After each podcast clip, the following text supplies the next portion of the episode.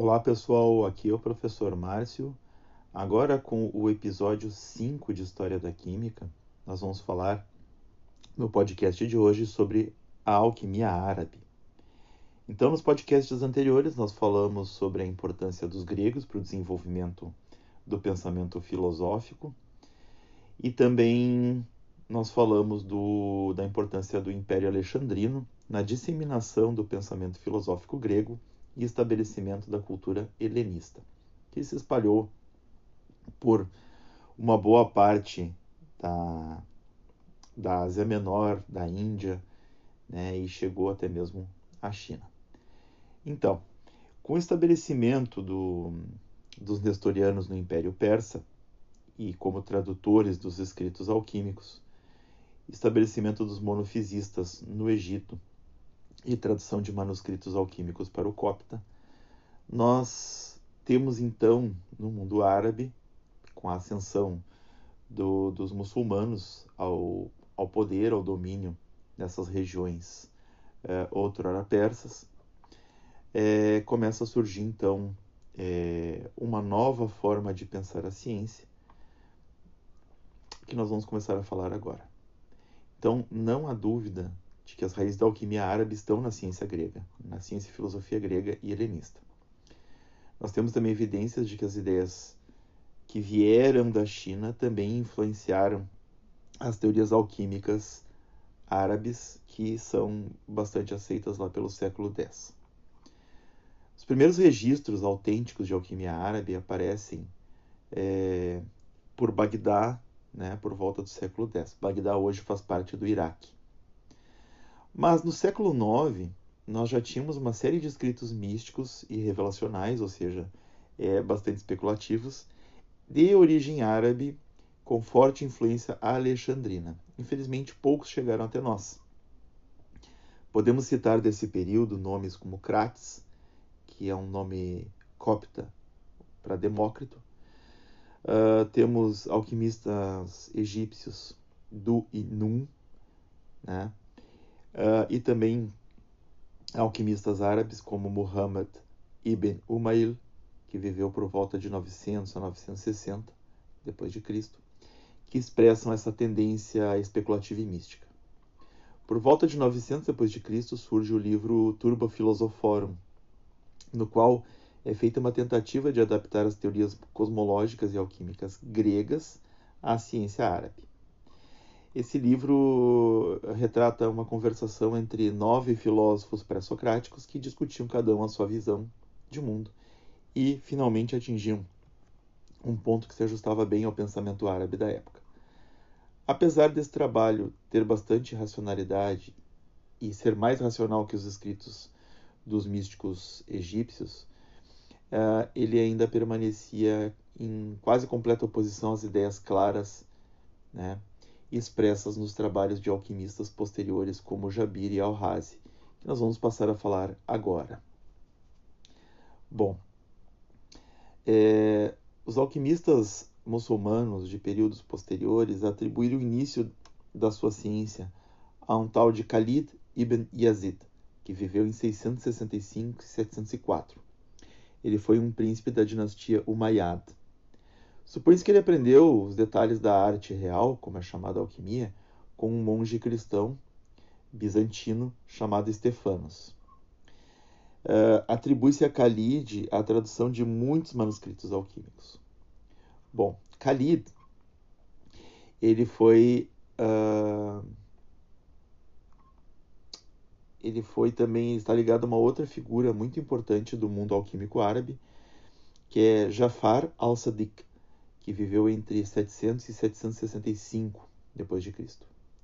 Jafar foi o sexto imã, ou seja, foi o sexto descendente de, de Muhammad na, na condução da, da fé islâmica. Uh, e também foi o último membro da família do profeta a ocupar o califado, ou seja, a, a direção da fé islâmica. O Jafar é que, se vocês lembrarem bem lá no, no, na animação do Aladdin, aparece um Jafar, né? É, Atribui-se a ele o treinamento de um dos mais célebres alquimistas árabes, Jabir ibn Hayyan. O, o Jafar, ele foi o sexto imã, né, como eu já falei, e ele foi pai do sétimo imã, Muhammad ibn Ismail. E eles têm em comum o fato de que tanto o Jafar quanto o Muhammad ibn Ismail foram líderes de uma seita interna do, do mundo islâmico chamada Ismailia. E essa seita Ismailia, ela está ligada a, uma, uma, a um braço mais, digamos assim, ativo, chamado a seita dos Hashashin, que quem conhece o jogo aí, Assassin's Creed, já deve ter ouvido falar. Né? Bom, os Ismailia, eles uh, tinham uma forte tendência ao misticismo, à numerologia neopitagórica, e eles possuíam uma visão cosmológica de mundo que reforçava a relação entre macrocosmo e microcosmo. O que acontece no céu se reflete na Terra e vice-versa. Os ismaelitas estavam interessados em alquimia, astrologia, talismãs e especulações numerológicas. E eles ganham grande poder no mundo muçulmano quando eles conseguem governar o Egito dos séculos 10 ao 12. Né? Então, essa seita dos Hashashin ligada aos Ismailia existe até hoje dentro do Islã. Bom, é, como eu estava falando, começando a falar de Jabir, o pai de Jabir, Hayyan, ele era um membro dessa seita ismaili, ele foi morto enquanto desempenhava suas funções, provavelmente assassinando inimigos do Islã. E ele uh, supostamente influenciou né, o, o, seu filho, como é de se esperar, Jabir. Jabir é um alquimista extremamente celebrado no mundo, no mundo alquímico e no mundo árabe. A ele são atribuídos mais de dois mil livros. Só que, claro, ele não deve ter escrito dois mil livros. Isso aí é uma história que os membros da seita contam que ele escreveu mais de dois mil livros. Então, os livros dele, os mais antigos, são bastante técnicos, e os mais novos são especulativos e místicos. Mas, através desses livros, as doutrinas da Ismailia estão claramente expressas. As ideias básicas do corpus, né, do conjunto de obras de Jabir, podem ser traçadas aos alquimistas gregos de Alexandria e são essencialmente de origem aristotélica. O Jabir, por exemplo, considera que a matéria é formada por quatro elementos, os quatro, quatro princípios de Aristóteles elementos, elementos não, princípios: calor, frio, umidade secura. Ele acredita, por exemplo, que os metais verdadeiros consistem de uma combinação dessas duas, de duas dessas quatro características, e faz com que isso tenha, que o metal tenha suas propriedades de acordo com a, essas características. Então, essas são chamadas as qualidades exteriores, mas existem mais duas qualidades que são as qualidades interiores. Então, por exemplo, para ele o ouro tem qualidades exteriores de calor e umidade e qualidades interiores de frio e secura. Só que o frio e a secura são qualidades exteriores da prata, segundo ele. Então, se ele conseguir extrair frio e secura do ouro, ele pode transmutar um elemento no outro. Né? Por exemplo, é, para converter prata a ouro, é necessário apenas trazer as qualidades interiores do ouro, que é frio e secura.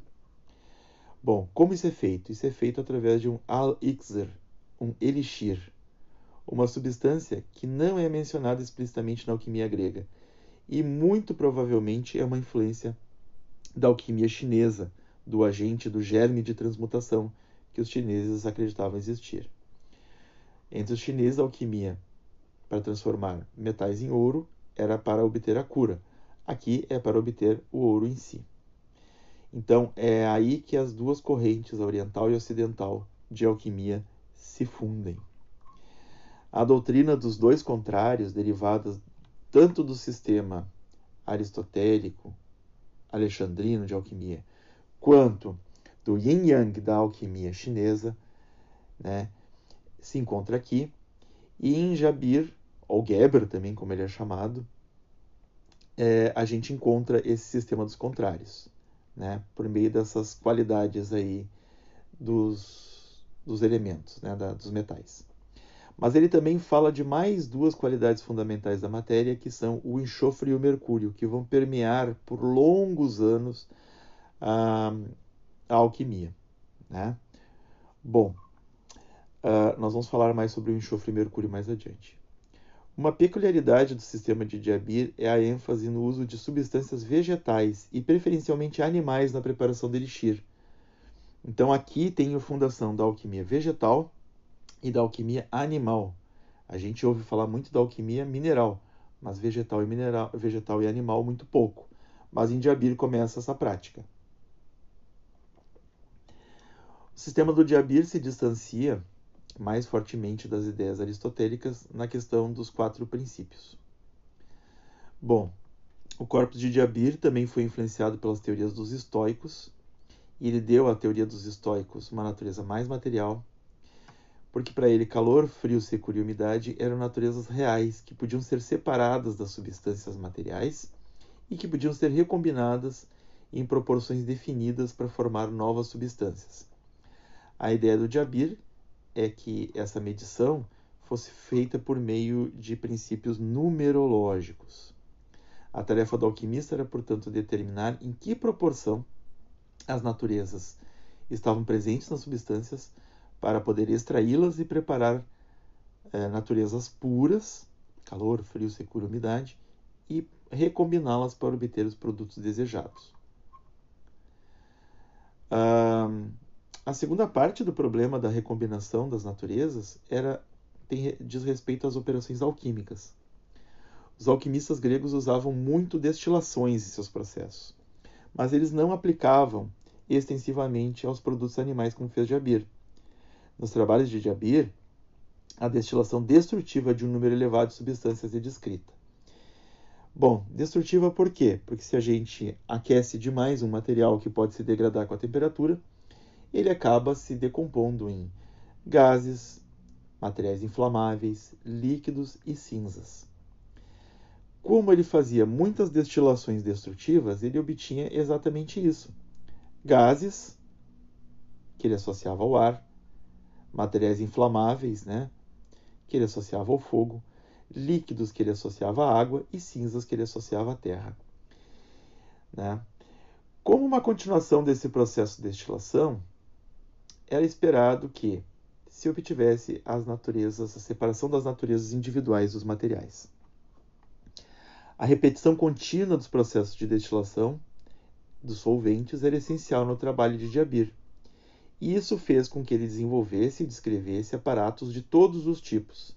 E o corpus de Jabir contém muitas descrições dos aparatos de laboratório usados por ele e por outros alquimistas da época as naturezas dos materiais produzidos dessa maneira eram verdadeiros elixires no sentido chinês, ou seja, agentes de transmutação da matéria. E esses elixires eram usados para curar os metais que estavam doentes, entre aspas. Ou seja, um metal impuro era um metal doente. Curado, ele se transformaria, transformaria em ouro. Se transformaria em perfeito. Bom, Pode-se ver por isso que a teoria alquímica de Diabir é muito mais precisa e lógica que qualquer uma das ideias anteriores que chegaram dos gregos até nós. Uh, o Diabir tinha uma forte tendência, assim como os alquimistas posteriores, ele tinha uma forte tendência a classificar as substâncias por meio de suas propriedades físicas. E nós vamos agora uh, falar na segunda parte desse podcast de outro alquimista muito importante para o desenvolvimento da ciência. Olá pessoal, então agora para a segunda parte desse podcast 5 sobre alquimia árabe, eu vou falar de um outro personagem que tem um nome bem comprido, que é o Abu Bakr Muhammad ibn Zakaria al-Razi, também conhecido como al-Razi ou Razes em latim.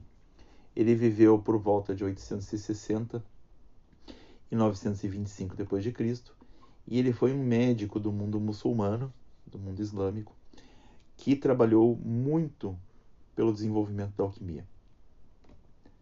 Muitos dos trabalhos de Razi lidam com assuntos médicos, mas ele também estava interessado em tópicos químicos. Por quê? Porque ele usava a alquimia, que é que provavelmente teve inspiração hindu, né, para a cura, inspiração chinesa também, né? Ele é o primeiro dos médicos de distinção que influenciou por pelo menos 500 anos à frente do seu tempo o pensamento é, científico e médico. Então, ele foi um dos maiores contribuintes para o avanço da química como uma ciência, sem falar na sua influência na medicina. Ele escreveu um grande número de livros alquímicos, dos quais o livro Do Segredo dos Segredos, ou Kitab Sir al-Asbr, eu não sei pronunciar, é o mais conhecido. Esse livro reflete, reflete o fato de que Al-Razi não estava de todo interessado nos aspectos místicos e alegóricos da alquimia. Apesar de ele acreditar na possibilidade de transmutação, ele foi o primeiro e principalmente um dos primeiros químicos práticos da história. Em três sessões do seu livro, ele discute substâncias, aparatos e métodos. E ele, assim como os demais alquimistas árabes, se preocupa em classificá-los como espíritos voláteis, corpos metálicos, pedras, vitrióis, bórax e sais. Vitriol é uma palavra que é um acróstico, né? São as iniciais de uma frase em latim que ao final desse podcast eu vou citar. Bom, uh, os alquimistas estavam muito interessados em solubilizar metais e para isso eles usavam substâncias que dissolvessem esses metais ou águas fortes. As águas fortes foram uma importante descoberta dos alquimistas árabes. Dentre elas, nós temos álcalis cáusticos e soluções aquosas de ácidos. A origem da, da palavra álcali é evidente uh, quando nós paramos para pensar que ela é a fusão do artigo al, do árabe, né? o artigo definido o a, com kali, que significa cinza. Então, os álcalis, inicialmente, eram provenientes das cinzas de uh, material vegetal. Né? Se descobriu que os álcalis estavam presentes nas cinzas. Então, o nome álcali é uma referência às cinzas. Uh, as águas fortes que os alquimistas árabes usavam incluía ácidos tais como vinagre, leite azedo, suco de limão, e durante muito tempo esses foram os ácidos disponíveis aos alquimistas que não têm uma força muito elevada para a dissolução de metais, mas podiam ser usados como solventes para alguns elementos químicos e outras substâncias de origem orgânica. Os árabes também, no caso Razi, se destacou pelo uso de sais amoníacos. É, os sais de amônio, eles também têm a propriedade de dissolver metais. E dependendo da formulação, se estiver na forma de amônia, né, NH13, for borbulhada em água, a amônia tem características básicas e pode produzir o hidróxido de amônio, né, que tem é, uma característica básica muito forte. De, uh, neutralizado com ácido clorídrico, nós podemos ter o cloreto de amônio, que é usado como sal para crescimento de biscoitos até hoje em dia. Né? Bom, um outro dos grandes livros do corpus de, de, de Abir, voltei a falar em Jabir, tá? O Kitab al-Rijad al-Akbar, o grande livro do jardim. Jardim é uma palavra muito importante no, no, no meio alquímico. Contém receitas para águas fortes que lembravam muito as receitas de Al-Razi, né? embora as descrições de Jabir sejam mais detalhadas. Não se sabe quem copiou quem, mas é fato que ambos beberam da mesma fonte. Os escritos de Jabir e de Al-Razi eram particularmente notáveis pela sua clareza e independência do misticismo e das alegorias. Eles apelavam aos alquimistas que tinham mais inclinação para o experimento, ou seja, tinham, uh, eram mais interessantes para quem estava interessado na parte prática, e eles exerceram uma grande influência nos alquimistas árabes posteriores, que influenciaram os alquimistas ocidentais dos séculos vindouros. Ambos autores, eles assumiram a realidade da transmutação, apesar de não darem a ela o lugar central nos seus sistemas como os místicos faziam. Então, a, na próxima parte, na terceira parte do episódio 5, eu vou falar de um terceiro personagem muito influente na história da alquimia árabe. Olá pessoal, aqui é o professor Márcio, agora com a parte 3 do episódio 5 de História da Química, Alquimia Árabe. Vou falar agora de um personagem que viveu entre 980 e 1037 da era cristã, conhecido por Abu Ali al-Hussein ibn Abdallah ibn Sina, ou conhecido também por Ibn Sina ou Avicena.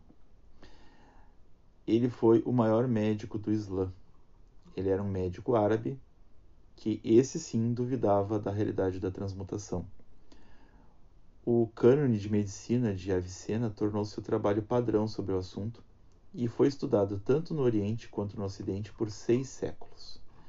Se vocês quiserem saber um pouco mais sobre a história da influência da medicina árabe na medicina ocidental, é, existe um romance muito interessante, um romance histórico do Noah Gordon chamado O Físico, a epopeia de um médico medieval, que é muito interessante e tem até um filme, né? fala bastante sobre isso aí. Bom, o, o Avicena, então, os trabalhos dele cobrem praticamente cada campo das ciências naturais. Muitas das observações de Avicena sobre química estão incluídas no livro Kitab al-Shifa, ou o Livro dos Remédios. Na seção de física de seu trabalho, ele discute a formação dos minerais, os quais ele classifica em pedras, substâncias fusíveis, enxofres e sais. Bom, ele fala sobre o mercúrio, que ele classifica entre as substâncias fusíveis, ou seja, entre os metais. Por quê? Para ele, o mercúrio é o constituinte essencial dos corpos maleáveis, ou ao menos é similar a eles. E essa ideia de Mercúrio influenciou fortemente o pensamento alquímico ocidental. O mercúrio não era considerado só um metal, mas um princípio básico da matéria. Só que ele só vai ser incluído no, no, no, no conjunto junto com enxofre e sal. Não, desculpa, o sal que vai ser incluído por Paracelso. Enxofre e mercúrio. É ele já inclui desde agora o mercúrio. Né? Então, mercúrio é a propriedade de fusibilidade, ou seja, de poder ser fundido dos metais. As ideias de Avicena são basicamente também aristotélicas, mas ele identifica exalações vaporosas e fumacentas nos, nos materiais, ou seja, exalações seriam evolução de gases, de vapores, né, ou de fumaças, uh, como sendo parte dos metais e das terras. E ele diz que essas exalações vaporosas e ou fumacentas seriam o mercúrio e o enxofre. O mercúrio, a parte de fusibilidade, e enxofre, a parte de inflamabilidade dos materiais. A verdadeira originalidade do Avicena é melhor vista nas suas visões sobre a transmutação alquímica. Ele é um cético, ele é um homem racional, uh, né? mas uh, ele é mais cético que Alhazi. Tá? O Alhazi ainda aceitava a transmutação. O, Avicena ele, ele, ele discorda fortemente dela, porque ele acreditava que por mais que você aplicasse transformações físicas à matéria, você não conseguiria transmutá-la. E é a ideia que a química tem hoje. Por mais que seja violento um tratamento físico dado a um material, você não consegue fazer com que ele mude essa natureza. Do ponto de vista moderno, a gente sabe que para poder mudar a natureza de um material, temos que mudar a sua, o seu, a sua composição nuclear. E isso por meio de processos físicos não é possível, e a Avicena já falava disso. Uh, essa opinião de Avicena atingiu o Ocidente e teve uma considerável influência no curso posterior da alquimia no Ocidente. Os alquimistas árabes é, eles foram longamente discutidos tanto no Oriente, no mundo muçulmano, quanto posteriormente no Ocidente, em períodos posteriores. Os alquimistas dessa época, a maioria eram persas, né? E, e as práticas alquímicas, então, por sua vez, chegaram até a Pérsia. Já no Egito, influenciado pelos monofisistas, a visão de alquimia ela ficou mais no campo místico. Né? Uh, bom, após os grandes avanços da alquimia durante o século X, pouco tempo foi requerido para que esse assunto se difundisse no Califado de Córdoba, que, como vocês sabem, quando a dinastia Umayyad foi assassinada na Pérsia, apenas um sobrevivente, né, teve só um sobrevivente, que se refugiou na Espanha e que quando os mouros é, tomaram o controle da Península Ibérica, foi fundado lá o Califado de Córdoba e os trabalhos alquímicos chegaram então ao Ocidente. Uh, Jabir e Al-Razi provavelmente chegaram nessa época. Por volta de 1007 existiu um alquimista espanhol chamado Maslama al-Margeriti. Uh, foi um dos primeiros, uh, o livro dele foi um dos primeiros livros alquímicos escritos na Espanha, por Maslama ou por um de seus pupilos. Esse livro introduziu os escritos de uma outra seita islâmica, a Irmandade da Pureza, e esses escritos ajudaram a introduzir as ideias alquímicas lá. O livro Os Passos do Sábio, Rutbar al-Hakim, é um tratado alquímico que é supostamente da autoria de Maslama, mas que foi composto após a sua morte.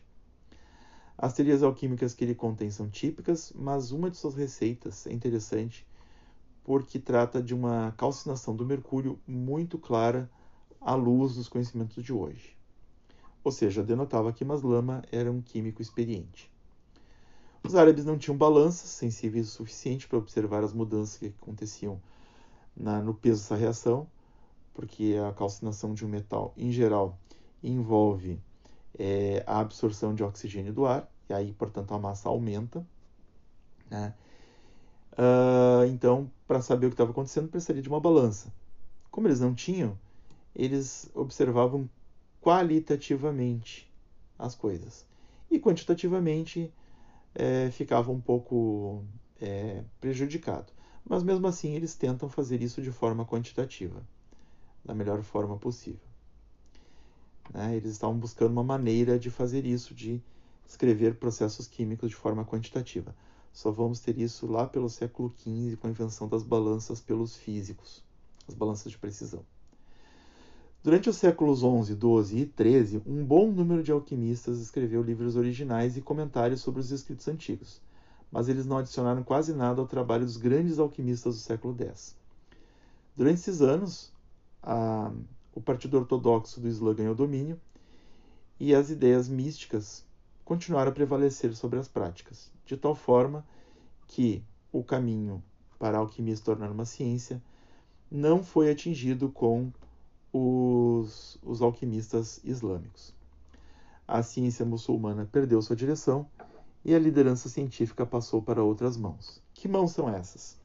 Bom, nessa época, o Ocidente, é, que podia estar despreparado para receber as ideias científicas gregas em períodos anteriores, né, já não estava mais, ela estava apta a aceitar as teorias que foram coletadas e aprimoradas pelos muçulmanos, pelos árabes. Então a tradição científica não foi perdida como foi na China, onde nenhum grupo estava apto a desenvolvê-las, quando as teorias místicas é, orientais assumiram o poder né, do desenvolvimento do pensamento humano. No Ocidente estávamos prontos então para receber o conhecimento aprimorado dos árabes e muçulmanos, que não são necessariamente a mesma coisa. Os árabes realizaram seu maior serviço ao passar as ideias da civilização helênica né, para o Ocidente, para os verdadeiros fundadores da alquimia. Mas essa não foi de forma alguma a sua única contribuição. Eles combinaram ideias alexandrinas, chinesas hindus e deram à alquimia uma formulação explícita da teoria da composição das substâncias, com base nos, nos elementos enxofre e mercúrio, inflamabilidade e fusibilidade dos materiais. Eles adicionaram uma afirmação clara sobre a doutrina do elixir, ou seja, da pedra filosofal, e provavelmente sob a influência chinesa, eles clarearam o conceito das virtudes terapêuticas da pedra na cura de metais doentes e talvez das doenças humanas, Isso foi feito mais tarde por Paracelso, que se preocupou com a alquimia como forma de curar doenças. No aspecto prático, os alquimistas árabes descobriram o sal amoníaco, prepararam álcalis cáusticos corrosivos, reconheceram as propriedades das substâncias animais e sua importância para a química, e introduziram uma ampla escala de métodos de destilação destrutiva dessas substâncias como meio de analisá-las em seus componentes últimos ou componentes mais primordiais. A classificação dos minerais por eles tornou-se a base para muitos dos sistemas usados mais tarde no Ocidente.